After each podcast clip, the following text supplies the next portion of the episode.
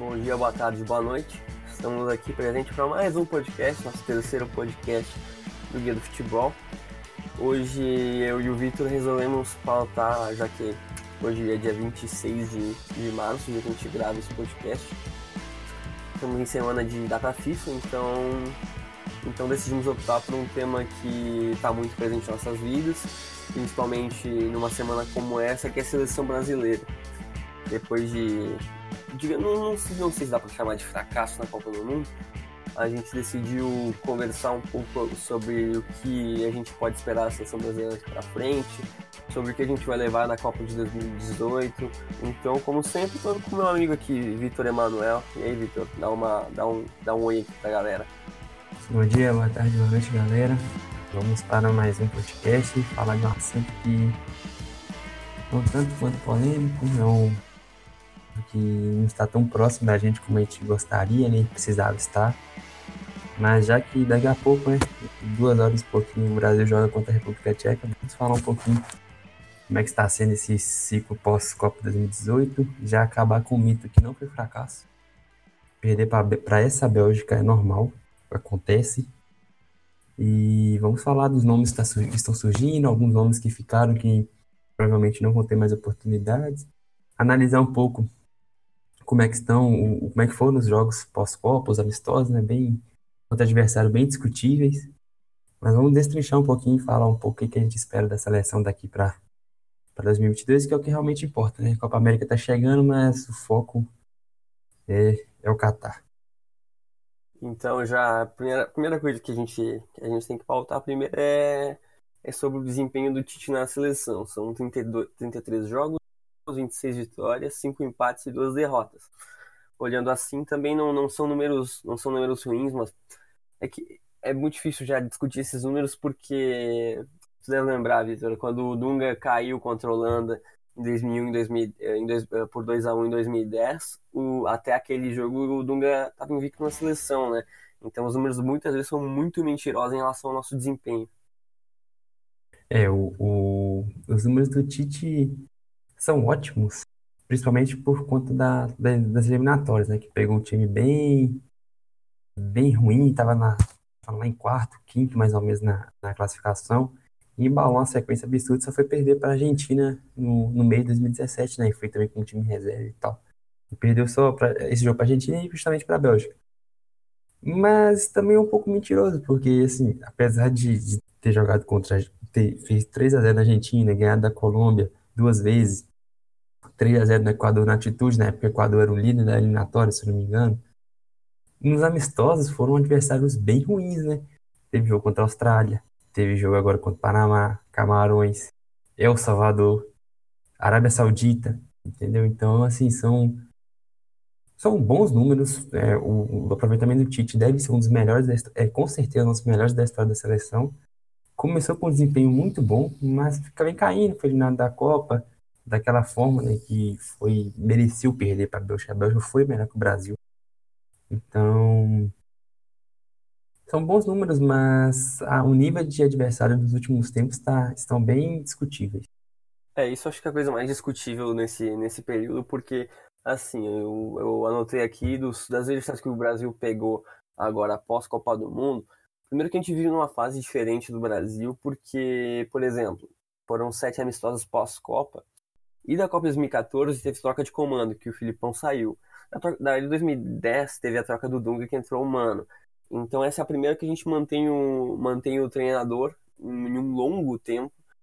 E a gente pegou só três seleções que foram para a Copa do Mundo, que teve a, teve a vitória contra a Argentina, contra o Uruguai, o empate agora, por último, contra o Panamá, que pra gente era a pior seleção da última Copa do Mundo. E ganhou bem só de El Salvador, que também, né? El Salvador, se não ganhar bem de El Salvador, complica muito. É o Salvador agora na Nations League da, da CONCACAF não tá nem no grupo A da, da CONCACAF. Então isso diz, diz bastante sobre a seleção, né?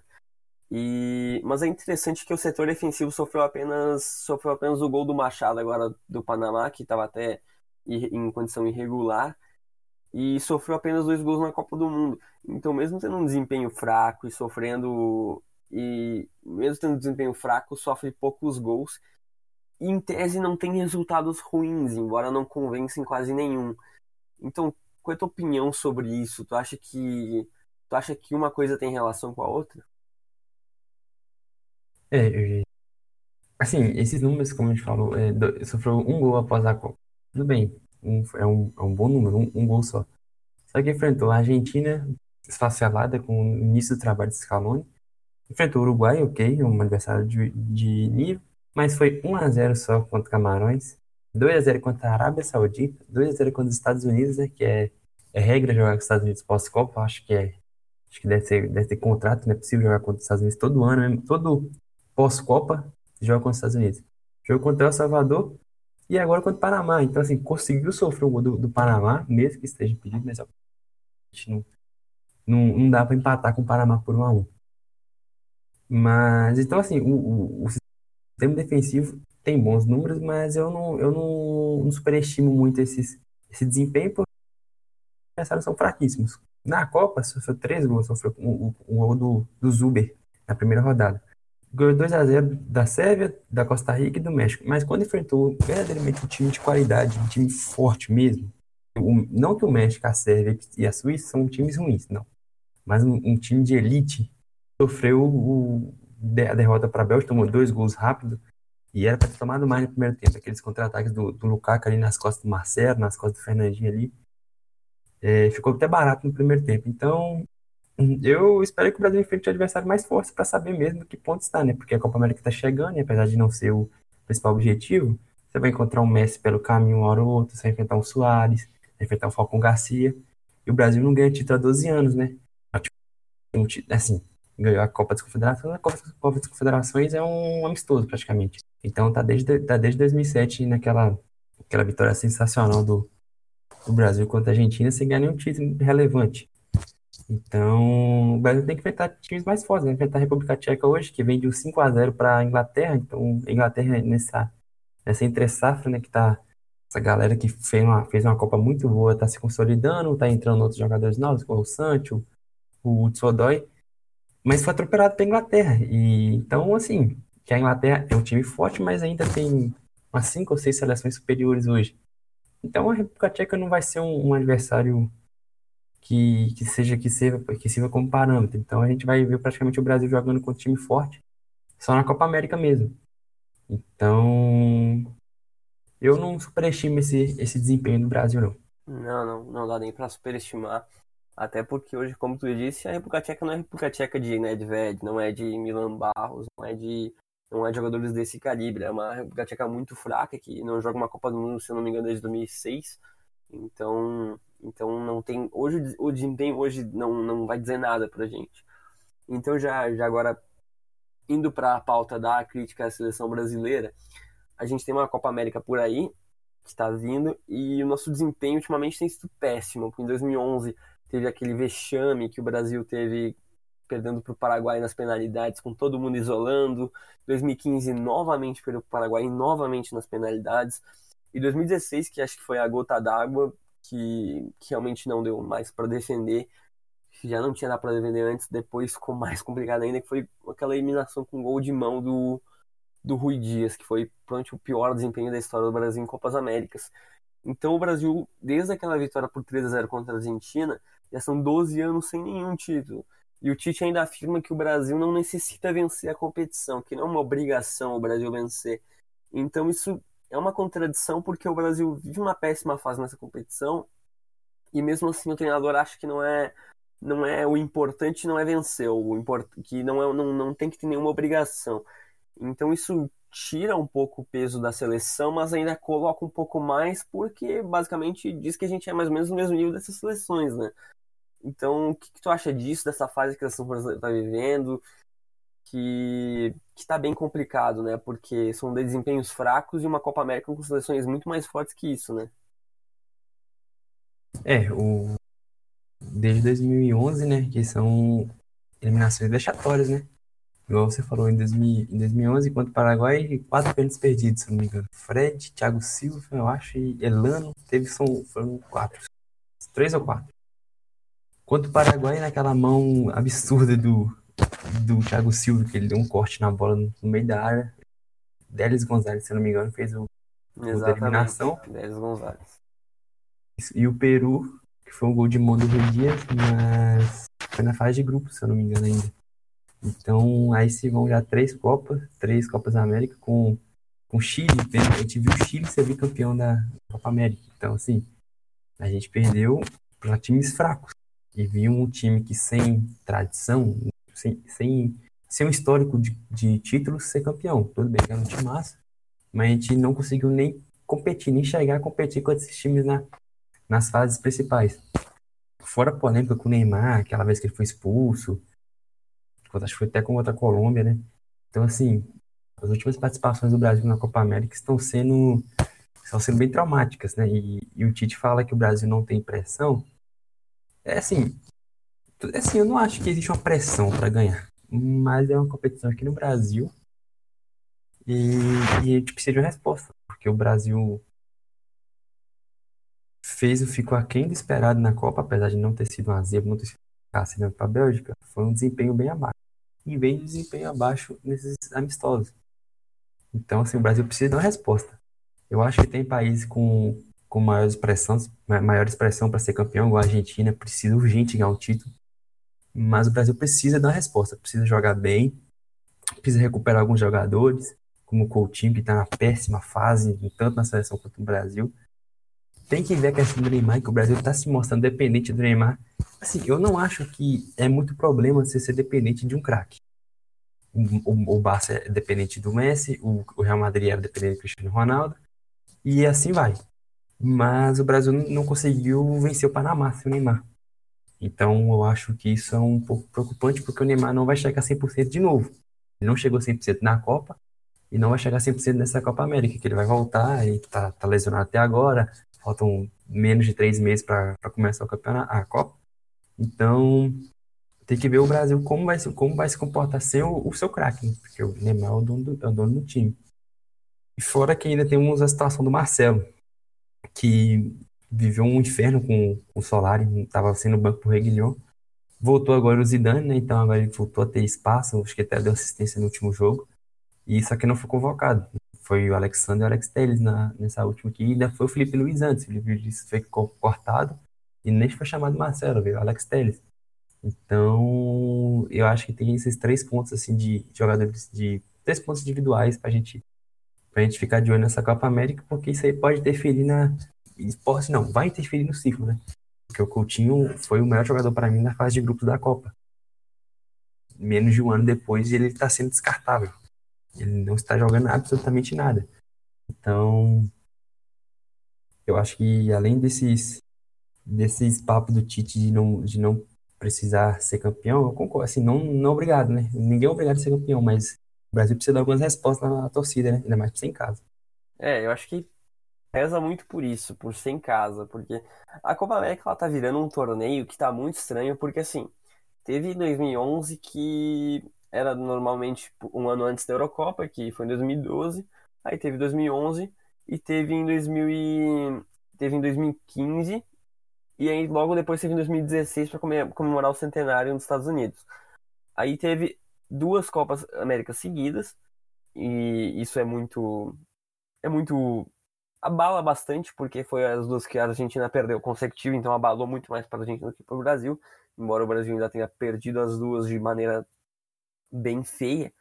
Mas agora a gente vai ter uma nova Copa América novamente para regular o calendário junto com junto com o calendário da Eurocopa. Então são várias Copas Américas e o Brasil não vencer nenhuma. A princípio iam ser três, digamos que três na década, agora vão ter cinco. Então é bem é bem é bem ruim o Brasil não vencer nenhuma dessas Copas Américas. Então, principalmente sendo tá falando que é no Brasil que a gente vai ter um apoio da torcida, porque isso é outra coisa que, que a seleção do Tite tem enfrentado, que é eles vão para a Europa e vão jogar com amistosos na Europa.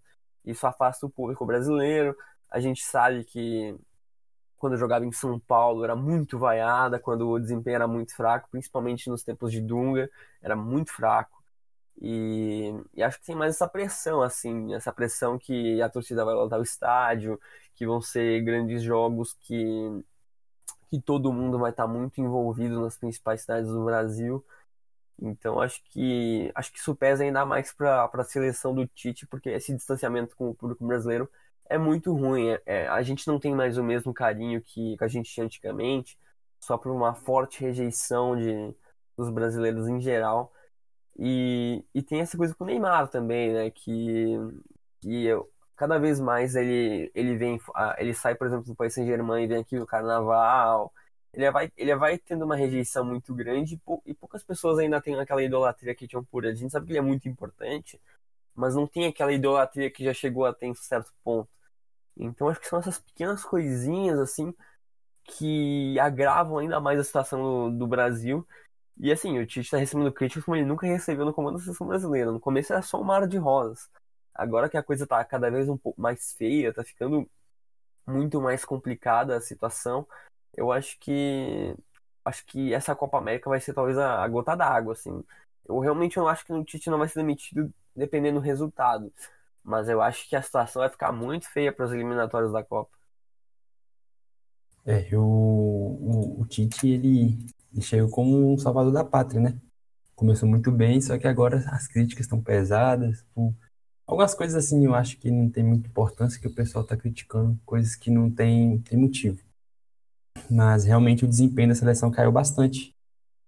Desde, o, desde 2016, desde 2017, quando ele assumiu. E eu, eu, concordo com você, eu acho que essa Copa América, ela, ela pode ser um divisor de água, sim. Dependendo do que acontecer, se a gente for eliminado por um, um Peru da vida de novo, alguma coisa assim. Que, como você falou, são dois, são, são do, três vexames consecutivos, né? Isso sim é vexame. Paraguai duas vezes e Peru. Então, como eu falei também, o Brasil precisa de uma resposta. E vamos ver, né? Eu acho que até para ter um pouquinho da seleção no, no país, né? Porque tem muitos anos que não tem. É, esse distanciamento é uma coisa que é muito negativa. A gente não assiste mais seleção jogar no Brasil, a não ser em jogos que, que é obrigado, né, igual eliminatórios. Então, essa Copa América vai servir para bastante coisa, para vai ter bastante resposta, até pensando no ciclo 2022, né? Porque o Tite já não é mais unanimidade. E aí agora já a gente resolveu dar primeiro esses pitacos nas críticas da seleção, a gente resolveu também falar um pouco sobre a situação atual do Brasil, mas a gente acabou de. Até estranho, mas a gente acabou de passar por uma Copa do Mundo, né? A gente passou uma Copa do Mundo que foi diferente dos resultados de 2010, que tinha um hype absurdo naquela seleção, que perdeu por 2 a 1 para Holanda numa situação diferente do que foi a derrota para a Bélgica. Aí teve 2014, que foi aquele vexame, aquele 7 a 1 inacreditável, que parecia que tudo tinha acabado.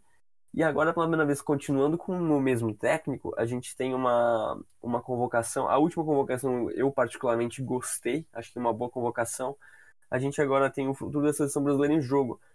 Porque ao mesmo tempo a gente não pode dar terra arrasada e perder todos os jogadores que a gente utilizou em, 2018, que foi mais ou menos o que aconteceu em 2014, que foi uma relação muito feia entre jogadores que foram marcados pelo 7 a 1 Agora a gente não tem jogadores marcados pela Copa de 2018 especificamente, como em 2014 ficou bastante, por exemplo, com o Fred, com o Thiago Silva.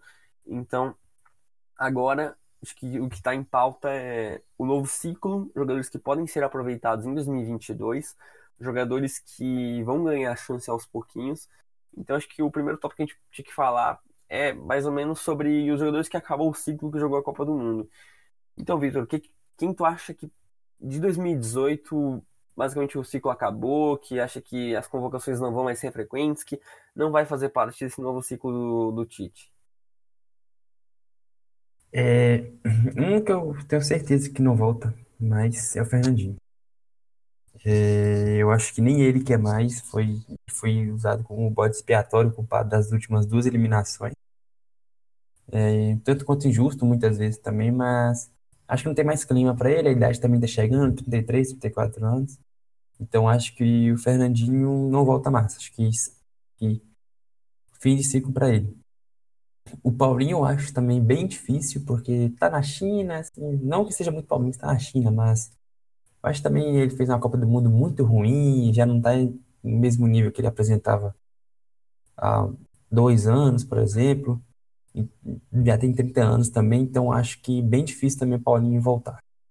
O Jeromel também é um ótimo zagueiro, espetacular, mas 34 anos, tem Militão surgindo, o Marquinhos se consolidando, o Dedé mais novo que ele também é muito bom. Não vive a melhor fase Então, da carreira também.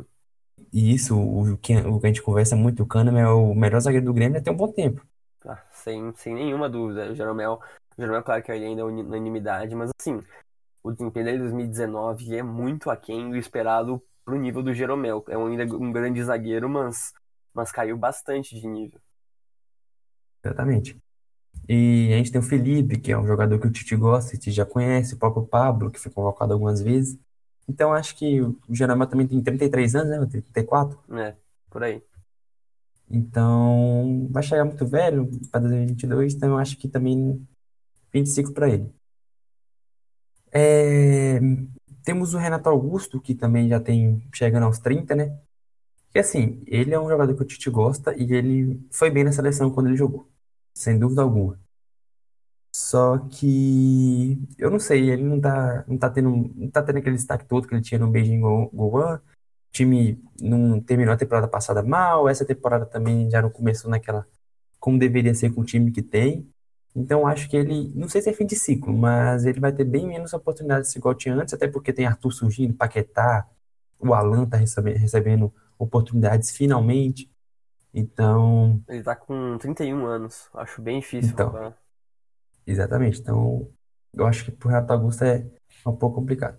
E o Cássio é o seguinte: nós temos Alisson e Edson que são consolidados e vão ser o go- goleiro da seleção por muitos anos ainda. O Cássio é um dos melhores goleiros do Brasil, o Tite gosta dele, tem apoio, tem o, o ponto a favor dele que jogar no Corinthians, então tudo que ele faz de bom fica maior ainda e tal. Então, mas ele tem a, a, a concorrência do Neto, que faz outra boa temporada no Valência. E a, e a concorrência desses jogadores que o Tite está convoca, esses goleiro- goleiros que o Tite convoca de sub-20, né? Convocou o Hugo do Flamengo, con- convocou, se não me engano, o Gabriel Brazão, que era do Cruzeiro, e é muito bom goleiro. Então, o Cássio pode ser convocado uma vez ou outra, mas acho que ele também está ficando um pouco para trás dessa, dessa disputa, pensando em 2022.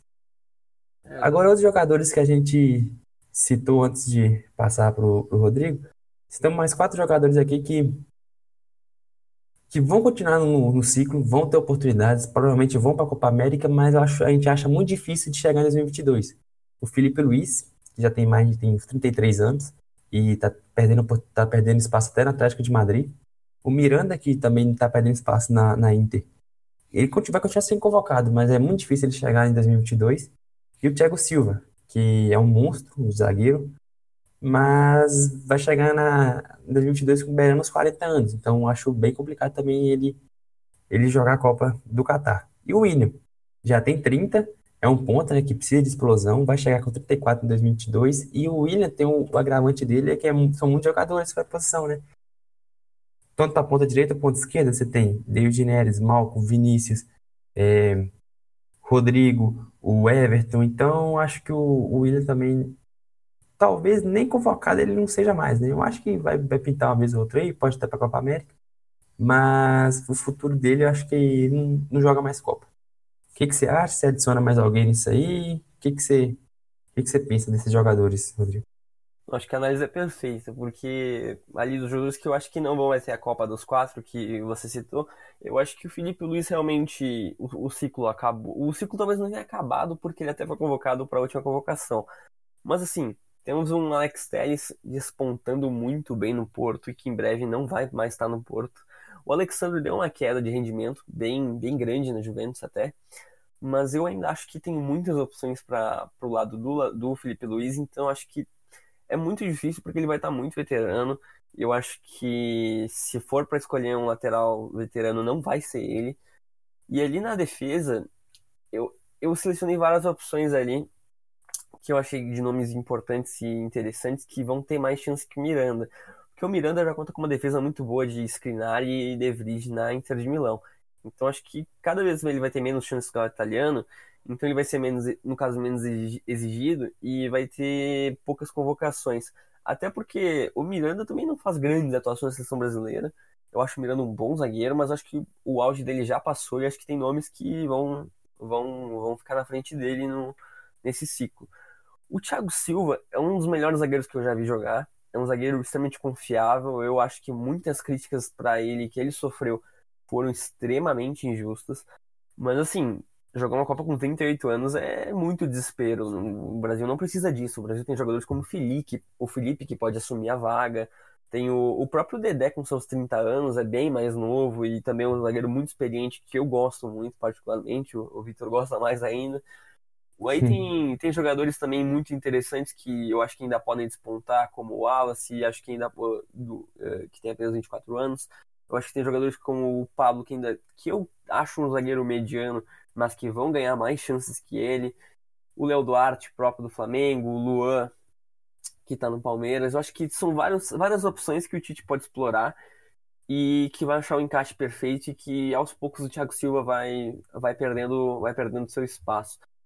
E por último ali do William, o William foi, eu até que anotei ali, porque para mim o William é um, um bom ponta, mas assim, ele não tem mais aquele tempo, aquele tempo de explosão que ele já chegou a ter. Para mim ele é um bom jogador, mas assim, o Chelsea também não teve uma grande fase. O William vai chegar com 34 anos e, e cara, eu acho que gastar uma, uma convocação com ele de 34 anos numa Copa do Mundo em 2022 é porque ele tem que estar tá fazendo coisas absurdas, porque tem muita, muita, muita, muita, muita opção pro lugar dele. Então acho que para esses quatro realmente acabou o ciclo de Copa do Mundo. Acho que talvez eles possam ser convocados até 2020, mas eu acho que depois dali eu acho que é muito, muito, muito difícil mesmo. E aí eu acho que o que a gente estava ressaltando mesmo antes era da ida do Alex Telles no lugar do, do Felipe Luiz. Tu acha que essa convocação, essa troca por causa de lesão, tu acha que é definitiva? Tu acha que a próxima convocação, dependendo do desempenho dele hoje, Tu acha que o Alex Telles ele, ele vai pegar a vaga do, do Felipe Luiz? Porque ele vem jogando muito bem no Porto, né? É, é, isso aí é uma, é uma boa pergunta. Eu acho que ainda não, mas deveria. Vou explicar por quê. Porque, para mim, o cara da lateral esquerda do Brasil daqui para frente é o Alexandre. Muito bom jogador, subestimadíssimo, bom na defesa e é forte no, no ataque. Tem o Marcelo ainda, né, que tem 30 anos, então a gente não pode descartar o Marcelo, que continua na. Vai, vai voltar pro radar, porque agora com o Zidane ele deve voltar a jogar, mesmo que ele saia do Real Madrid, ele, ele vai ter, vai voltar a jogar bem. Não, talvez não tanto igual três anos, esses últimos três anos aí, mas bem provável que ele volte a jogar. Só que o Felipe Luiz é um tipo, é um, é um lateral que, assim, eu, eu gosto muito completo, um dos melhores laterais esquerdos que eu já vi, não estou exagerando, completo. Deveria ter jogado na, contra a Bélgica, mas isso aí é, é outro assunto, não vou se meter. Porém, o Alex Telles, ele, a temporada dele no Porto já é boa demais, já vem de dois anos muito bons. O cara é batedor oficial de pênalti do time, ele fez, ele eliminou a Roma esses dias no, na prorrogação de Champions em casa, com o Estado Dragão lotado. Ele é um ótimo jogador, é jovem, 26 anos ainda, então, assim, ele deveria ter mais oportunidades, porque até porque a, a posição de lateral esquerdo no Brasil é absurda de, de opções, né? Você tem Marcelo, Felipe Luiz, Alexandro, Wendel, Jorge Arana, então. Então o Alex Telles precisa ser testado porque a gente tem muita opção. Gente não precisa ficar agarrado nos mesmos de sempre. Se o Marcelo não tá bem, o Felipe Luiz também tá perdendo espaço no Atlético de Madrid, a gente não precisa ficar convocando jogadores por nome. A gente tem várias opções. É diferente, por exemplo, na lateral direita. Que você vai rodar, rodar, rodar e você vai parar no Daniel Alves, porque a gente não tem opção na lateral direita. Na lateral esquerda é diferente. Então, eu acho que ainda não é definitivo. Eu acho que o Felipe Luiz, até o próprio Marcelo, eles vão continuar tendo, tendo chance. Mas depende muito do que eles fizerem nos times deles, se eles voltarem a jogar bem o que jogaram um dia, né? Porque o Alex Telles no Porto é sensacional, um ótimo lateral. Ele é um dos melhores laterais esquerda da temporada. Mas joga no Porto, joga num, num, num, campeonato um pouco mais, mais periférico, então não é tão observado isso. Mas o Alex Telles eu gosto muito, eu sei que você também gosta, então não é definitivo. Mas muito provavelmente o Alex Telles vai tomar essa vaga aí nesse Aproveitando dessa, desse papo de de protagonismo, a gente, a gente escolheu aqui três jogadores que vão ser os protagonistas daqui para frente, né? Que é o Marquinhos, que vem sendo convocado há muito tempo, e agora acho que agora chegou a, a, a vez dele, né? Porque com o Miranda ficando velho, o Thiago Silva ficando velho, eu acho que agora ele vai ser o pilar da defesa, o zagueiro titular absoluto. Com certeza. E já, já era um pouco também, né? Já era, já era muito importante no setor defensivo. E ele tem só 24 anos, né? Joga, joga em alto nível há bastante tempo. Então acho que no, no sistema defensivo ele é o pilar da, com certeza, dessa reconstrução. Exatamente. E, e, como você falou, ele já está no alto nível há, uns 4 anos. Outro jogador que eu acho que o Rodrigo gosta muito, né? Que é o tal de Arthur. O Arthur, assim, eu sou apaixonado por ele. Ele é um absurdo de jogador. Ele, para mim, ele tem que ser titular da seleção. Naquele meio de campo é ele mais dois. Então, ele já é, ele já faz a diferença absurda no meio de campo do, do Barcelona. Então, o Arthur, daqui para frente, ele vai ser um dos principais jogadores do Brasil, um jogador que o Brasil não tem há muito tempo, que é um jogador que, que domina o meio de campo. O Brasil precisa muito disso. É, até se fugindo um pouco, a gente se a gente pegar de 2006 para cá, todo, toda a seleção campeã do mundo tem um jogador que domina o meio de campo. A, a Itália tinha o Pirlo, a, a Espanha você pode, você pode escolher. Você tinha Xabi Alonso, Xavi, Iniesta, o próprio Busquets, então assim, a Espanha tinha vários. Na, na Alemanha você tinha o Kroos, o Schweinsteiger, e na França você não tinha um jogador que dominava o meio de campo, mas você tinha Pogba e Kanté. Então, assim, você não, não existe nenhuma seleção no mundo que tenha dois meio-campistas do nível de Pogba e Kanté. Então, assim, se você, você precisa de ter um, um, cara que controla o meio de campo, a não ser que você tenha dois monstros físicos, dois craques no meio de campo, que é que a gente não tem. O Casemiro é muito bom, o Paquetá é muito bom, que eu posso que a gente vai falar que está assumindo esse protagonismo, mas não são do nível de, de, de Pogba e Kanté. Então, a gente precisa de um, de um cara que controla o meio de campo, e o Arthur é capaz disso. O Arthur surgiu que nem um foguete no Grêmio, o cara chegou dominando, foi, fez, aquele, fez o que ele fez na final de Libertadores, o que ele fez ali, você já vê que o cara é diferenciado, uma final de Libertadores. Então, ele daqui para frente, certeza que vai, vai aparecer nas listas do, do Tite, e é um cara certo na, no, na Copa de 2022, a não ser que aconteça alguma coisa que é muito, muito imprevisível. E o Paquetá, que eu já dei um spoiler aqui, aqui há pouco, que chegou no Milan chegando, jogando muito, é um jogador muito especial, um cara que totalmente diferente do que a gente tem, é um, é um meio campista forte, ele, é, ele não é baixo, chega bem no ataque, ele já jogou de centroavante, já jogou de segundo volante. Então, junto com o Arthur e Marquinhos, ele também acha que vai, vai assumir o protagonismo, junto com o Neymar, óbvio que o Neymar vai continuar lá, mas eu acho que eles vão ser os principais, principais nomes daqui para frente junto com o Neymar. O que, que você acha? Você tem mais alguém para acrescentar aí? O que, que você acha do. Principalmente do Arthur, Rodrigo? Fala um pouquinho do Arthur pra gente.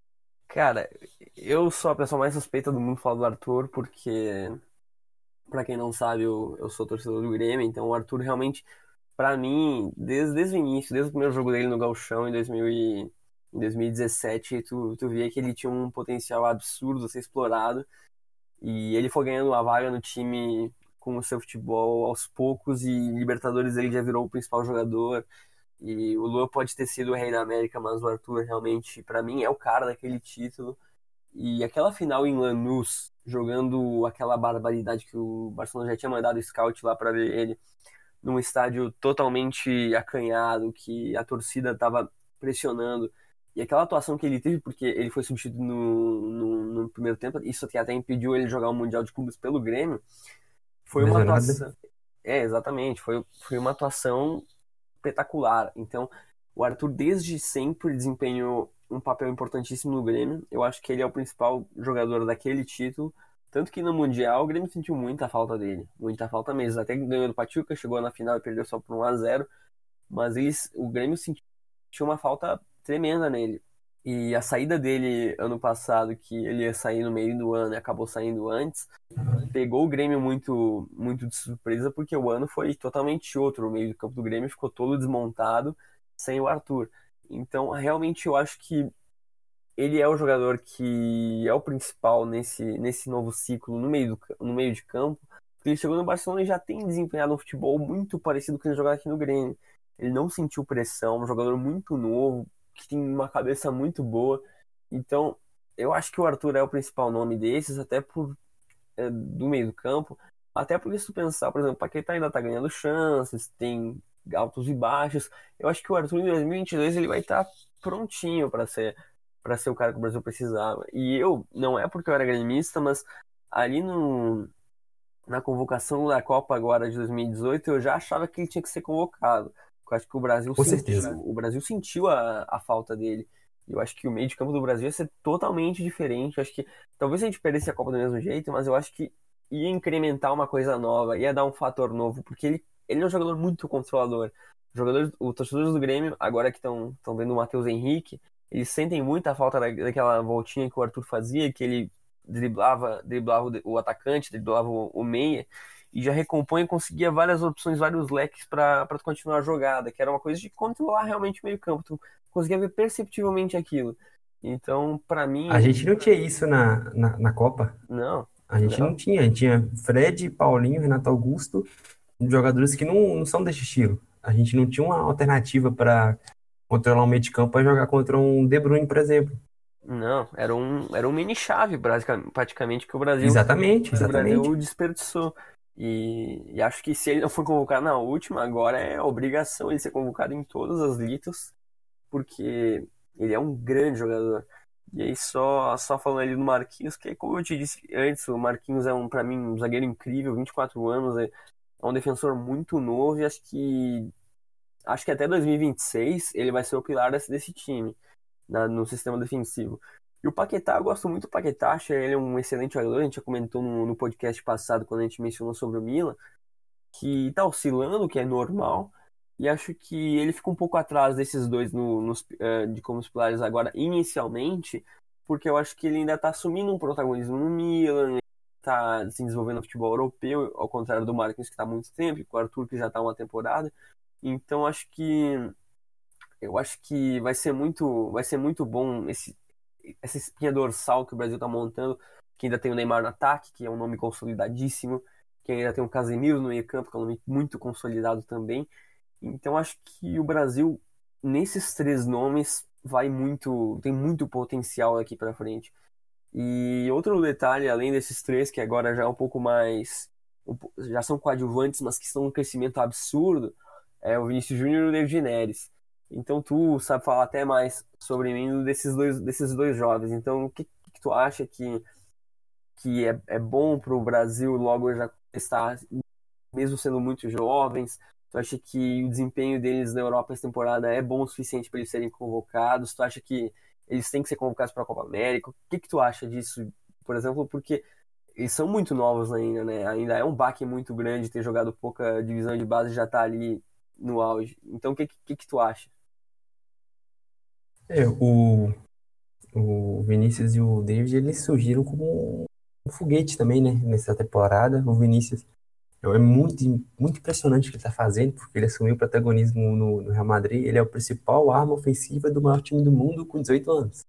Olha o absurdo. Ele já teria sua, sua primeira chance agora, totalmente merecido. Infelizmente machucou, mas acontece, vai ter outras oportunidades. E o David Neres, ele começou a temporada um pouquinho um pouquinho abaixo, ele fez uma ótima temporada passada, mas ele recuperou, fez uma partida sensacional contra o Real Madrid lá no Bernabéu, voltou a ter confiança, voltou a jogar bem na, na Eredivisie. E o que a gente vai até que a gente comentar na, um pouco mais à frente, porque o David Neres ele entra num, num, na conversa porque a gente não tem um ponta direita indiscutível. A gente falou do William, que não deve continuar. O Douglas Costa, ele é bem irregular, machuca bastante.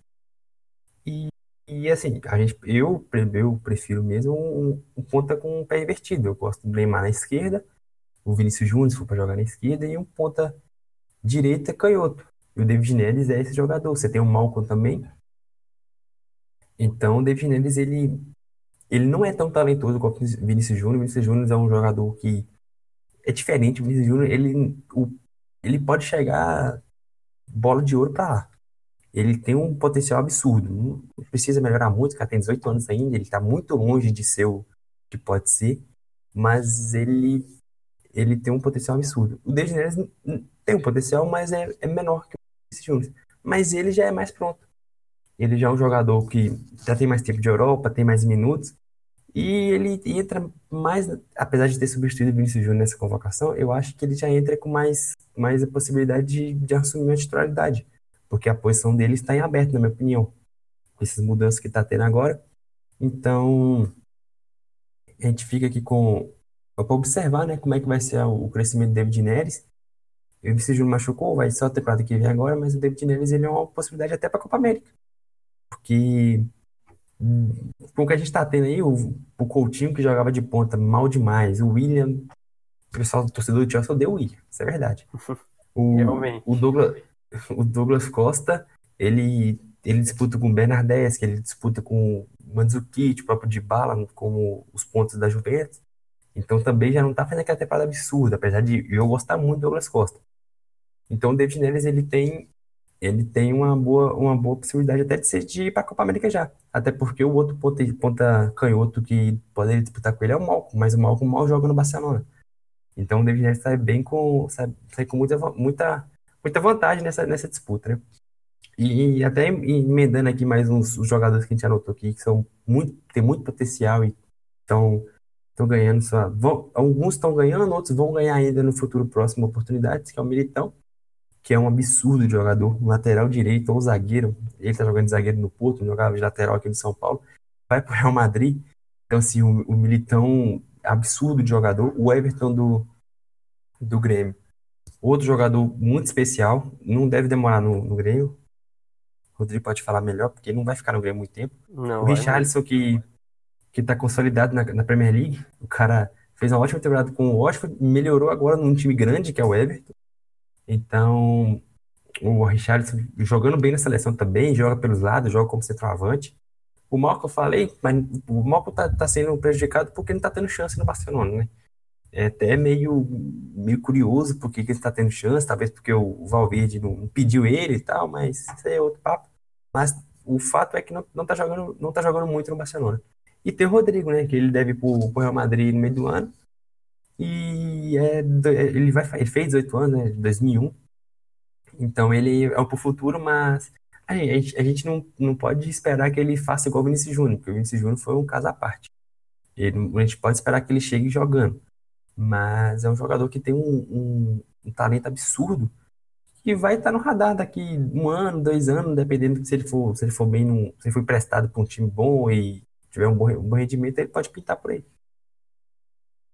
Então acho que ali, falando do Militão que tu citou, o Militão é um jogador que em setembro ele entrou no São Paulo. Então acho que foi um. É um cara, pensa que setembro ele estava no São Paulo e próximo setembro ele vai estar no Real Madrid. Então acho que foi muito rápido esse ápice dele. Ele já começou sendo melhor, melhor defensivo, jogador defensivo do, do, do da Granada Portuguesa logo no início, nos primeiros meses dele. Todo mês, né? Todo mês o todo cara é eleito mês melhor. O cara ganhou, todo mês. Então, então acho que, pô, não tem muito o que falar, joga demais. O Everton, cara, eu, eu sou suspeito também de falar do Everton, gosto muito dele. Acho que em breve ele vai estar na Europa. Ele ainda tem os seus, ele ainda tem os, alguns pontos fracos. Mas assim, o Everton é um jogador que estamos em 2019, 2016 ele já estava marcando gol em final de Copa do Brasil, dando título para o Grêmio também. Então acho que é um jogador que está há muito tempo mostrando uma evolução muito grande, tanto que ele era banco do Pedro Rocha na Libertadores 2017 e ele foi com o tempo ganhando seu espaço. Então acho que realmente um jogador que em breve está na Europa. O Richarlison é um jogador que voltou a jogar bem no Everton, que assim, a gente não pode subestimar o Everton também, porque o Everton é um time de, de Premier League que é um dos mais fortes. Então realmente não, não seria uma hora para outra que o Richarlison ia ser o jogador do time mas ele realmente tem jogado bem. O Malcolm realmente ele na minha opinião, ele deveria ter ido para Roma mesmo, porque no Barcelona não era o melhor destino, muita concorrência. O Valverde, o Valverde parece que ele tem alguma coisa com o Malcolm, porque não é possível, são muitos poucos minutos, cara. Então acho que eu acho que ele escolheu o destino errado. E para mim o que o que eu acho que a gente discutiu antes do programa, o Malcolm e o Rodrigo, ambos deveriam ser emprestados para eles ganharem mais chance em outros times, porque eu não acho que o Rodrigo vai ganhar chance no Real Madrid muitas agora, eu não acho que o Malcolm vai, vai ganhar chance no Barcelona, acho que o Valverde não vai mudar uma hora para outra isso. Então acho que é bem, é bem, são bem distintas as fases dos dois comparado ao, ao dos outros. E aí já emendando a Copa América, a gente resolveu fazer um, uma listona assim de várias opções para cada, cada posição do, do time então vamos, vamos começar a falar sobre a lista dos possíveis convocados para a Copa América e algumas novidades de que a gente acha que já está consolidado. Então a gente separou aqui um material bem grande, uma planilha bem grande com vários jogadores. É... Então pode falar pra, melhor porque o, o Vitor aqui desenvolveu, desenvolveu isso. É só para deixar claro, a gente, a gente fez uma lista aqui muito grande. Deve ter uns, uns 150 nomes aqui. Não necessariamente são jogadores para ser convocado amanhã, mas são jogadores que podem ficar no radar, jogadores que um dia jogaram muita bola, mas uma subida de rendimento, alguma brecha, por exemplo, o Ganso. A gente colocou o Ganso na lista, ele tem 29 anos já, mas assim, a gente sabe que o Ganso é um jogador diferente, tudo bem, irregular, não foi o que a gente que foi projetado ser. Mas tá bem no Fluminense, uma, uma, uma temporada boa aqui, com destaque, às vezes leva o Fluminense para Libertadores, por exemplo, pode ter uma chance. Não necessariamente vai ser titular, não necessariamente o cara vai ser convocado, vai, vai para a Copa. Não. Mas são jogadores vai ficar no radar, jogadores que o Tite gosta, por exemplo, Juliano. O Juliano, eu não convocaria o Juliano para a seleção, mas é um jogador que o Tite gosta. O Pablo, também zagueiro, outro jogador que eu também não convocaria, mas é um jogador que o Tite gosta, que pode pintar uma, uma, uma lesão de, de Felipe, uma lesão do Marquinhos, por exemplo, pode pintar. Então a gente fez uma, uma lista muito grande. O Rodrigo vai começar falando dos principais, eu vou eu vou colocar uns três ou quatro aqui por posição que pode ficar nesse. Daqui até, até, a, próxima, até a Olimpíada, por exemplo, que pode pintar nessa, nessas listas do, do Tite daqui para frente. A gente discutiu antes já falando do Cássio antes, mas os goleiros parecem que. Parece que os principais são Alisson, Ederson e Neto. Sem nenhuma dúvida, Alisson joga em alto nível, Ederson joga em alto nível e o Neto joga num, um, escalão um pouquinho abaixo, num time mais mediano da, de La Liga, que, mas também que é um time forte. Então acho que esses três é indiscutível. Então quem, quem tu acrescentaria nessa lista? É, esses três não, não, mexe muito. Eu acrescentaria para o futuro o Lucas Perry do São Paulo, que é muito bem falado na categoria de base de São Paulo, todo mundo fala bem dele. Foi, especu foi especulado esses dias na última janela aí na Roma, né, em alguns times europeus. E o Gabriel Brazão, que é um monstro de goleiro, um monstro de goleiro naquela. O Cruzeiro sabe fazer goleiro, né? Então, o Gabriel Brazão foi até para Itália e vamos ver, né? Porque se eu não me engano, se eu não me engano, ele, foi, ele pertence à Inter. E o Randanovic já tem seus 34 anos, então é boa chance do Gabriel Brazão ser preparado para substituir o Randanovic no futuro próximo lá na Inter. E o Gabriel Brazão é um goleiro espetacular, só 18 anos. Então aqui, não é do nível do Neto, que, é o, que é o pior desses três, né? Do, do, dos que são convocados frequentemente. Mas é um goleiro pra gente ficar pro radar pro, até pro próximo ciclo, né? Mas é um, é um cara que a gente, pra gente ficar de olho. Com certeza, até porque a diferença de idade do Neto pro Gabriel Brazão é de 11 anos, né? Então é, Isso. é uma diferença bem, bem grande. Aí sobre o lateral direita, a gente colocou o Fabinho, que te convoca como lateral, mas particularmente eu, acho que o Vitor também concorda comigo, que ele vem desempenhando um papel como volante, e eu convocaria ele como volante. Há muito tempo, né? É, há muito tempo. Eu nem lembro a última vez que ele jogou como lateral. Eu, eu nem eu, ele, ele chegou a jogar um tempo no Mano como lateral. Mas eu. É, ele, ele chegou no Mano como lateral, rapidinho o Leonardo Jardim colocou ele de volante e ele jogou e ele volante há pelo menos umas três temporadas. Sim. No mínimo três temporadas. Então acho que esse, esse baque pro Fabinho pra virar lateral na, na seleção, acho que só num desespero. Acho que a gente não, é. não tem que viver com isso agora. Aí tem o Militão também, que é a mesma situação, só que o Militão é zagueiro.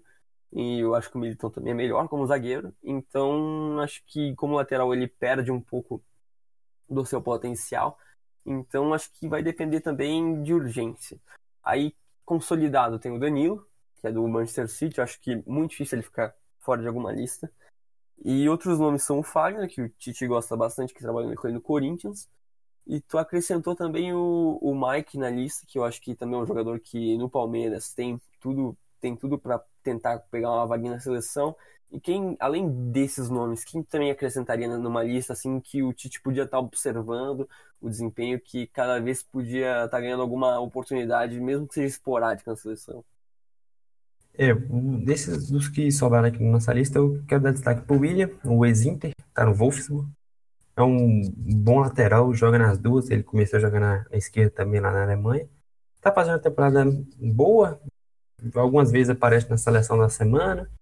Fazer uma temporada boa, o Wolf, Wolfsburg depois de muito tempo não vai brigar para não cair. Vai fazer uma temporada tranquila. Então ele é muito novo, acho que vale vale ter uma, ter uma atenção com ele. Outro cara aqui que a gente que sumiu, mas um dia foi muito bom, um dia foi destaque num gigante europeu que é o Rafael. Ele chegou muito novo lá no United e tal, teve boas sequências, foi titular muito tempo no United, foi pro Lyon Assim, nunca mais foi o mesmo, teve muitas lesões, mas no Lyon ele consegue pelo menos ter uma sequência. Então, a gente, a lateral direita, na minha opinião, é disparada a nossa posição mais carente. Então, uma, numa dessa, uma sequência boa do, do Rafael, o Lyon indo para Champions sempre, foi eliminado agora, mas tá, tá na briga de novo nessa temporada. Pode aparecer, vez ou outra, tem 28 anos ainda, não é muito, muito mais velho que o Danilo, que está sempre sendo convocado. E indo para jogador mais novo, eu queria destacar aqui o Léo Gomes, do Grêmio, que eu até, até perguntei para você ontem, cheguei para você e falei assim, Rodrigo, o Léo Gomes é tão bom assim? Aí você me falou que ele é o melhor jogador do Grêmio disparado no ano. Realmente, eu então... acho que, eu acho, assim, é uma opinião, claro que é uma opinião minha, mas sinceramente eu não vejo nenhum jogador hoje do Grêmio com uma constância, assim, um jogador que vem jogando bem em todas as competições, que vem desempenhando um papel tão bom ofensivamente quanto defensivamente. Então, assim, na minha opinião, acho que é um jogador que, se manter o rendimento interessante, ele pode, pode entrar realmente no radar, até que é muito novo, né? É, então, exatamente, tem 22 anos ainda.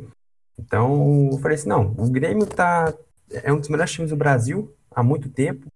Jogadores, vários jogadores da seleção, Luan, Arthur, Everton, Jeromel. Então, eu falei assim, não, o Léo Gomes sendo destaque no, no, no Grêmio e sendo tão novo ainda, 22 anos, ele vai entrar nessa lista, porque numa dessa, eu falei, é uma posição muito carente, cara. Nossa, nossas principais opções é um volante e um zagueiro. E o Danilo não joga no, no, no City. Então, o cara é reserva do, do Walker. Então, assim, eu acho que vale, vale a, a, observação. O cara tá jogando bem, numa dessa pode pintar. Além dele, tem o Vitinho, que foi que é do Cruzeiro, foi pro Brugge, da, da Bélgica, muito novo, 19 anos, muito talentoso. E o Emerson, que tava no Atlético revelado na Ponte Preta, e foi para o Barcelona e hoje tem prestado no Betis. Jogadores novos, vamos observar a evolução, né? Vamos ver como é que, como é que será nesses, nesses próximos temporadas deles na Europa. Já estão na Europa, então é, não, a chance dúvida. de pintar na seleção é, é bem grande no futuro. Sem dúvida. Ali, no sistema defensivo na zaga, os principais nomes, com certeza, a gente já citou várias vezes o Marquinhos.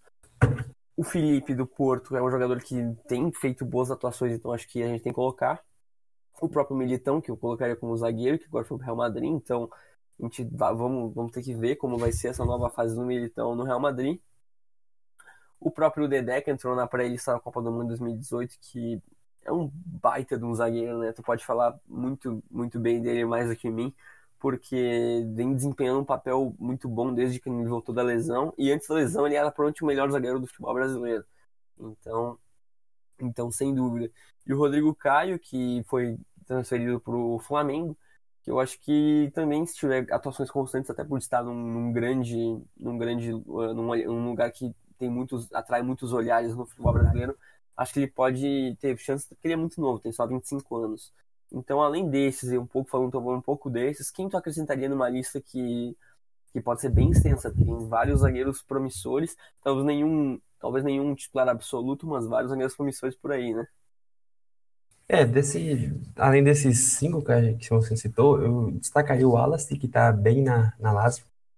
É um zagueiro que tá tendo sequência na Lazio, 20, 24 anos ainda, ele era do Cruzeiro, foi pro Mônaco. Jogou pouco no Cruzeiro. Então é um, é um jogador que pode pintar também, muito novo, tem sequência, tá num time forte da Itália, né? Então, pensando no futuro aí, pode ser uma oportunidade. Eu gosto muito do Léo Duarte. O Léo Duarte tem 22 anos só.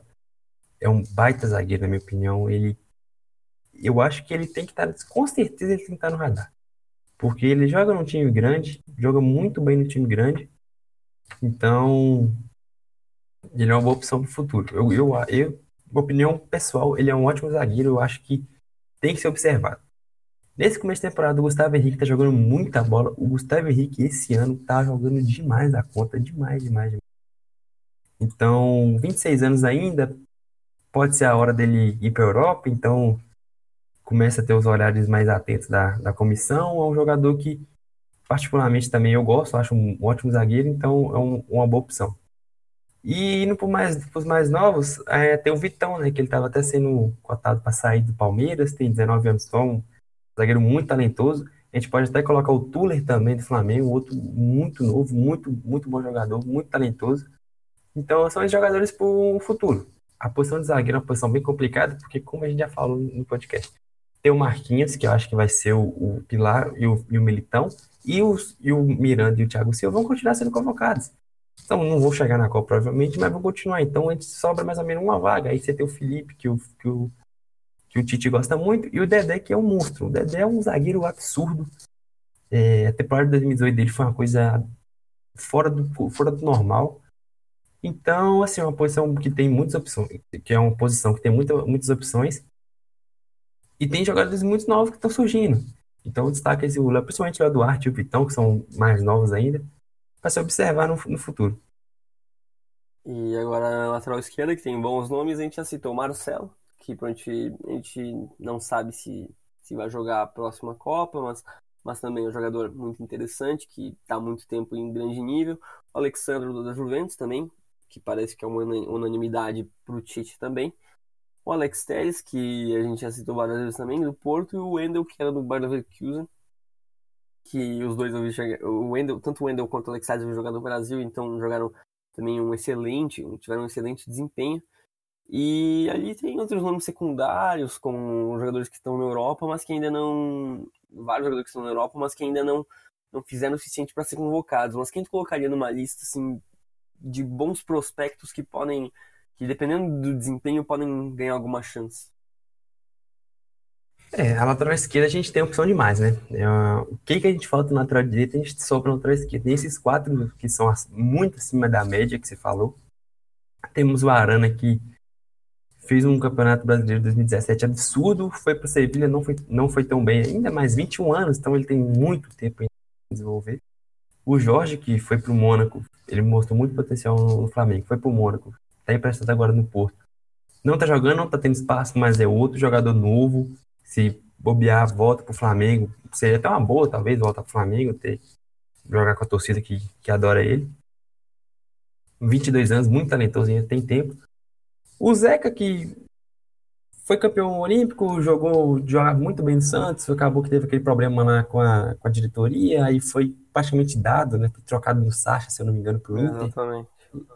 Lá no Inter não joga muito, tem a competição do Iago, tem a competição do Wendel. Então, assim, é um jogador que mostrou potencial, um jogador polivalente, joga nas duas, né?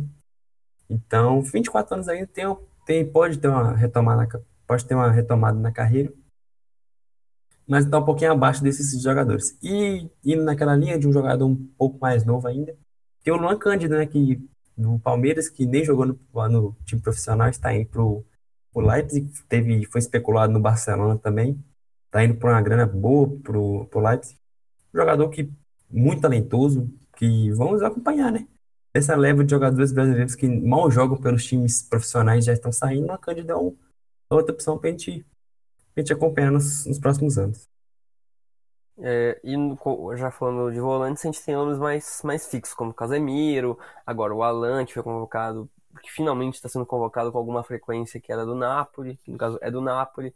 Tem o Fred do Manchester United, que agora que não tem tido uma boa temporada, mas também é um bom jogador. O Arthur do Barcelona. Tem o próprio Thiago Mendes, que está sendo especulado no Paris Saint-Germain, que tem 27 anos. E aí, nomes que a gente acha que pode ainda crescer agora, que, que, tem, que tem bastante potencial. O Michael do Shakhtar Donetsk, que jogou muito tempo no Corinthians. Muito tempo não, porque foi logo transferido.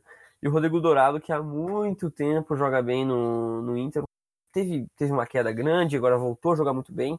Então acho que são. Esses são os principais nomes. Então quem tu colocaria assim na, na fileira na fileira seguinte a esses?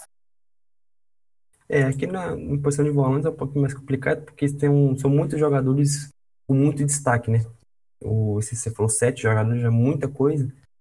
Mas eu destacaria ainda mais dois. O Wendel, que foi que saiu do Fluminense foi pro Sporting, que não começou bem lá, chegou no meio da temporada.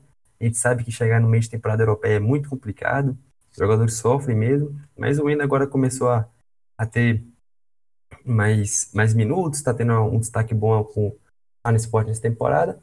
21 anos, 21 anos também, então muito novo, pode ter, uma, pode ter um futuro bom ainda, uma carreira boa na Europa. E indo para o jogador mais novo, que eu particularmente gosto muito, que é o Ramires do Bahia. Jogador muito acima da média, um jogador diferente, tem 18 anos só, então é um jogador que a gente precisa deixar ficar um pouco mais atento com ele, porque apesar de jogar no. Apesar não, como ele joga num time de um, de um centro que é longe do, do, dos principais centros, ele fica um pouco escanteado, mas a gente precisa ter um olhar com mais carinho, porque ele é um jogador muito acima da média mesmo. E ele enfrenta uma concorrência muito grande, né? Mas ele tem 18 anos, então no futuro aqui, daqui uns 3, 4 anos, com jogadores um pouquinho mais velhos lá, os jogadores que estão à frente dele um pouquinho mais velhos, ele pode pintar aí na, na seleção. E eu acho que ele vai pintar, porque eu acho ele muito bom jogador. É muito bom mesmo.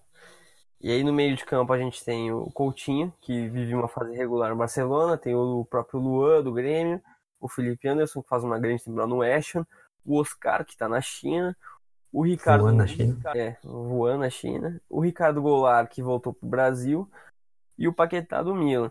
Então, esses já são nomes que já, for, já foram convocados e, e que provavelmente vão ganhar mais chances. E além do. E aí agora quem, quem tu mais citaria além disso? Porque tem vários que já foram convocados que podem voltar de novo, que são até mais experientes do que os que a gente citou antes. E nomes que hoje tu acha que estão jogando futebol que, que hoje já poderia ser convocado sem nenhum absurdo. É, aqui é, é, é outro caso com muitas opções e que são, são posições no, no esquema do Tite que são muito mais restritas, né? Porque, por exemplo, desses seis aí que, que você citou, dificilmente o Tite jogaria com dois deles juntos. Porque ele sempre joga com o Casemiro e mais um, mais um volante meio campista, seria um Alan, um Fred, um Arthur. E aí sim seria um meia um pouco que sai mais pro jogo, um meia um pouco mais criativo, digamos assim. Então, assim, com essas seis opções já são já são bastante coisa. Eu acho que até jogadores como o Luan não encaixam muito no esquema, mas a gente deixa aqui porque é um cara muito acima da média. O próprio Goulart, que está voltando agora, é um jogador totalmente, totalmente, diferente do que tem na seleção, até pode até ser utilizado como centroavante, a gente colocou como meia, mas ele tem essa, essa versatilidade. Então, além deles, estaria o Talisca, que, é, que joga muito na, na China, que se estivesse na Europa já teria mais chance, porque ele jogou muito no, no Besiktas, jogou bem no, no Benfica. E na China ele sobra na China, como, como é de se esperar, jogando muito. E o Gerson, que faz uma ótima temporada no, no, na Fiorentina, começou mal, foi mal na Roma, aí foi emprestado para Fiorentina, agora encontrou seu espaço, jogando muita bola na, na, na Fiorentina, então 21 anos só também, então ele é um jogador que, para se observar, pode jogar como ponto também, como meia, principalmente como ponto, jogando muito bem como ponto lá na, na Fiorentina. E um jogador um pouquinho mais novo que surgiu agora, fez uma partida sensacional contra o. Na, no Sul-Americano Sub-17, que é o Renier do Flamengo. 17 anos, tá surgindo agora, calma, o menino. Mas é um jogador que muito provavelmente deve, não deve demorar para a Europa, então, e, e, parece ser muito, muito especial. Então é um jogador para a gente observar consigo mais adiante, mas, mas é um cara que pode pintar, né? Igual o Vinícius Júnior pintou aí, pode ser que ele apareça também em, em não, não muito tempo. Aí já falando dos pontos, a gente tem o Neymar, que não, não precisa nem falar nada. Douglas Costa, que também não precisa falar muita coisa. Aí tem o William, que continua a jogar a Copa do Mundo, mas ainda vai estar nesse ciclo. Tem o Lucas Moura, que tem tido boas atuações no Tottenham, então acho que também vai voltar a ser convocado. O próprio Malcolm, que a gente já citou anteriormente, o David Neres, que a gente já citou anteriormente, o Everton, que a gente já citou anteriormente, o Rodrigo também, e o próprio Vinícius Júnior, que também todos a gente já citou anteriormente. Provavelmente esses são os pilares que o Tite vai continuar convocando. Mas além desses bons jogadores, excelentes jogadores, a gente pode até dizer, quem tu colocaria ali menos de 30 anos, que tu acha que estão jogando bola o suficiente para ser convocados, que tu acha que ainda tem muito a crescer e quando crescerem o suficiente vão ser convocados e vão ser e vão ser presenças constantes da seleção, quem tu colocaria na lista de pontos? É, aqui já citamos muitos jogadores, tem jogador até demais para as pontas, mas dois que eu queria destacar, que é o Dudu, que fez uma ótima temporada 2018, foi o craque do campeonato. Tá jogando muito bem também em 2019, é um jogador que tá, na, tá num time que muito popular, que tá muito sempre brigando por títulos, pode pintar, o pessoal pede muito na seleção. É um jogador bom, 27 anos, então é uma opção. E o Paulinho, que saiu do, do, do, do Vasco, foi pro Leverkusen, mas não tá jogando muito no Leverkusen, mas ele é muito talentoso. Então, o Paulinho é um jogador que, para se destacar, ah, e mais um que é o Luiz Araújo, que faz uma baita temporada no Lille. Luiz Araújo tá, fazendo, tá jogando muito bem no Lille. É um jogador também pra gente para a gente continuar observando.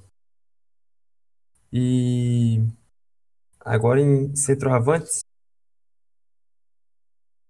Centroavantes, eu acho que eu acho que o Firmino é, é, não tem como ter outro atacante, atacante até depois da Copa do Mundo que a gente possa colocar mais à frente dele. Tem o Gabriel Jesus, que é uma Copa muito fraca. Tem o próprio William José, que a gente pede várias chances para ele, porque eu acho ele um jogador muito interessante que a seleção brasileira não tem hoje. O Richarlison no Everton. O Joelinton, que a gente já citou também, que faz uma ótima temporada pelo Hoffenheim, que continuou, que ele vai continuar a próxima temporada pelo Hoffenheim, que é um excelente jogador. E o Pedro, que lesionou pelo Fluminense, que fez um ano muito bom ano passado, mas que também se lesionou, então a gente não sabe o que esperar muito bem deles. Então, além desses jogadores novos ou até um pouquinho mais, mais veteranos, quem tu incluiria nessa lista que pode entrar?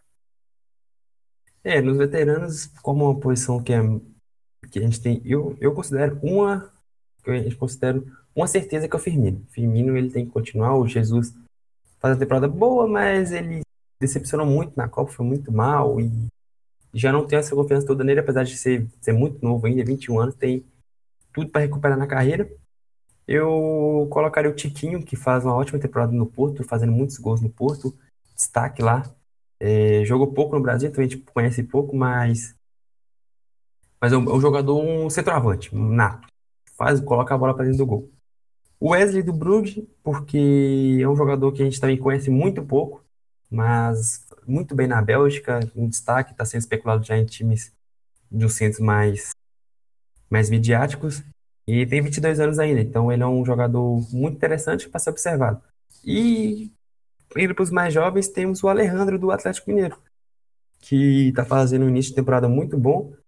Tudo bem que é Campeonato Mineiro, mas é de, é de se destacar um cara com. Ele está carregando o time reserva do Atlético, que está jogando muitas partidas no Mineiro por conta da Libertadores, ele está fazendo muitos gols, artilheiro do Campeonato Mineiro. Já fazia muitos gols na base e está confirmando isso no profissional. Então ele tem só 19 anos, já fez 19 anos esse ano. Então é um jogador que está surgindo agora, mas é, da, é daquele daquele daquele grupo de ficar de deixar para ser observado no futuro, quem sabe para a Europa, ele pode pintar no, na seleção. E agora só para só para fechar, agora a gente já encerrou a lista. A gente pode até depois disponibilizar, caso queiram, de vários jogadores que podem, podem despontar no futebol brasileiro e tanto no futebol internacional que podem entrar na seleção brasileira. Qual é o teu 11 para a Copa América 2019? Qual jogadores que tu acha que. Qual vai ser a seleção assim que tu acha que no primeiro jogo vai entrar sem lesão, sem nada? Quem tu colocaria nos 11? Pensando com a cabeça do Tite: Alisson, Fabinho, Miranda, Marquinhos e Felipe Luiz, Casemiro, Arthur e Paquetá, Douglas Costa, Neymar e Firmino. e o seu? Eu, eu, eu acho que eu fecharia nisso aí, só que eu, eu acho que eu talvez trocaria o lateral direito. Eu, eu realmente eu não sei se o Tite vai insistir no Fabinho como lateral direito. E eu acho que também o Felipe Luiz vai depender muito do final de temporada dele. Então talvez eu trocaria os dois laterais. Eu acho que até aí eu acho que, que mais ou menos é. Acho que é isso que o Tite pensa. No ataque eu acho muito difícil o, o Gabriel Jesus voltar, eu acho muito complicado mesmo. Eu acho que eu não sei se o Tite vai arriscar e colocar já o Paquetá direto como, como titular na Copa América, porque também o Paquetá tá tendo uma sequência de jogos muito grande. Então, eu realmente não sei. Eu acho que quem poderia entrar nesse time que, que tu não citou, eu acho que talvez, eu acho Acho que talvez o, o próprio Felipe Coutinho talvez pudesse entrar mesmo nessa fase horrível que ele está tendo. E acho que ali no ponto o Douglas Costa poderia sair para a entrada de jogador totalmente diferente. Talvez pudesse entrar o, o Richardson, não sei se o Richardson pode entrar. Talvez entrasse até um jogador meio uh, um pouco mais jovem, porque eu realmente não sei, são muitos pontos como opção. Mas eu, eu, eu fecho mais ou menos com isso aqui. Eu acho que não, não sai muito disso aqui além de uma outra coisinha que pode, pode mudar nessa Copa América. É, assim, se o, se o, o, o Tite insistir no Coutinho, é uma. É, eu acho assim, eu acho que vai ser muito. Vai ser muito surpreendente ele insistir num cara que tá tão mal, cara. Porque o Coutinho, a gente que acompanha o Barcelona toda semana, o Coutinho tá triste. Triste. Então, eu não sei, né? Pode ser que sim e tal, mas o Coutinho já não tá, não tá rendendo como interior mais como rendia no Lille. adaptando ali para jogar um pouquinho mais aberto. Então, assim, é uma opção também. Eu acho que pode acontecer isso sim, o do Coutinho ser titular. Tanto na lateral também, como você falou. Talvez o Danilo, se o Tite vê que o Fabinho não é mais lateral, que, que ele não é já há, uns, há um bom tempo. Mas eu quero, eu tô curioso agora para ver se o Tite vai insistir no Coutinho, né? Porque o nível que o Coutinho está apresentando nas últimas semanas está tá difícil. Nos últimos meses, né, inclusive. Sim, sim. Então, a gente fechando aqui com uma hora e dez, a gente gostaria de complementar agora com textos e quiz. A gente colocou como é temático esse, esse, primeiro, esse terceiro podcast sobre seleção brasileira. Nada melhor que fazer um quiz de seleção brasileira. Uh, eu selecionei um que eu cheguei a fazer, que são jogadores que marcaram gol pela seleção brasileira em Copas do Mundo. Mas o Vitor tinha selecionado o outro, que ele inclusive fez, que gostou bastante, que tu pode até falar um pouco sobre, sobre esse quiz. É, ele é para você colocar os, os clubes dos jogadores que jogaram a Copa do Mundo. Jogadores convocados. Então você coloca lá o Alisson, Inter, Roma e Liverpool. Ederson jogou no Rio Ave, jogou no Benfica, no Manchester City. E, e, e, assim vai. Eu achei muito interessante. É muito difícil, porque a gente não vai acertar tudo. Tem jogadores que a gente não sabe quais são os primeiros clubes da carreira deles. Mas é bem legal, você coloca também todos os clubes que o Tite passou como treinador. Eu acho muito interessante, é um pouco, é bem difícil, né? Mas, mas foi bem legal esse, esse quiz. É, é bem legal mesmo, sabe? Porque tipo, tem nomes como o Thiago Silva, que é um jogador incontestável, que você não vai colocar que ele jogou no RS Futebol, na Juventude. Então é um quiz bem, bem difícil. A minha sugestão de leitura é uma entrevista do Alexandre Losetti com o Meia Arthur da Seleção Brasileira, que o nome da reportagem é Arthur, o giro no portão de casa, forjou o volante que pode mudar a cara da seleção brasileira. Eu achei muito interessante. Então acho que minha dica de leitura é essa, até por ser temática. Acho que também um assunto bem contemporâneo, uma entrevista com um jogador que, que a gente acredita que vai ser a cara da seleção brasileira no futuro. Então, Vitor, qual é a tua, tua sugestão de leitura? E, ou no caso, nesse caso não é leitura, mas qual é a tua sugestão para o pessoal? Sugestão é, o, é a matéria do, do Romário que fez no, tem no Globoesporte.com, chamou Os Indomáveis. E falando de Romário, né?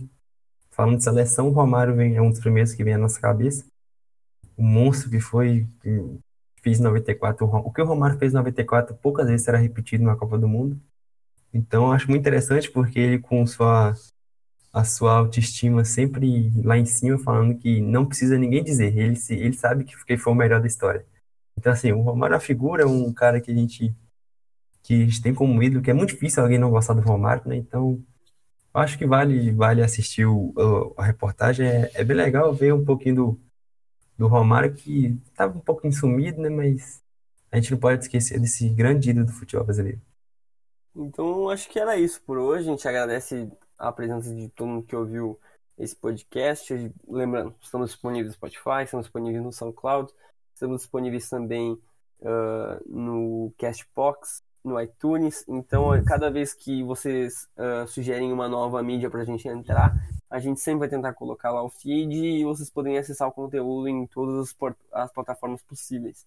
Então, a gente te agradece. Minha, a nossa arroba é o Guia do Futebol no Twitter e no Instagram. E sempre lembrando, minha arroba pessoal é Rodrigo Geres no Twitter. Então, Vitor, qual é a tua consideração final aqui do podcast sobre a seleção brasileira, que foi um podcast um pouco mais atípico, mas que eu gostei bastante de fazer. É, eu também gostei, foi a, a pauta que eu sugeri para você os dois dias, né? É, é um assunto que a gente não costuma muito falar, né? Porque a gente não acompanha tão, tão fielmente a seleção quanto acompanha o futebol de clubes. Mas é sempre legal falar de seleção brasileira, eu gosto. Então foi um, um podcast bem, bem agradável de fazer. Quero agradecer a todo mundo que ouviu, que eu quero que deixe sugestões, dê, faça críticas, sugestões de novos, de novos podcasts. nós não vamos fazer mais aqueles podcasts sempre de resultados, sempre de comentando futebol no final de semana. A gente pode eventualmente fazer algum final de semana específico, algumas vezes por mês, duas.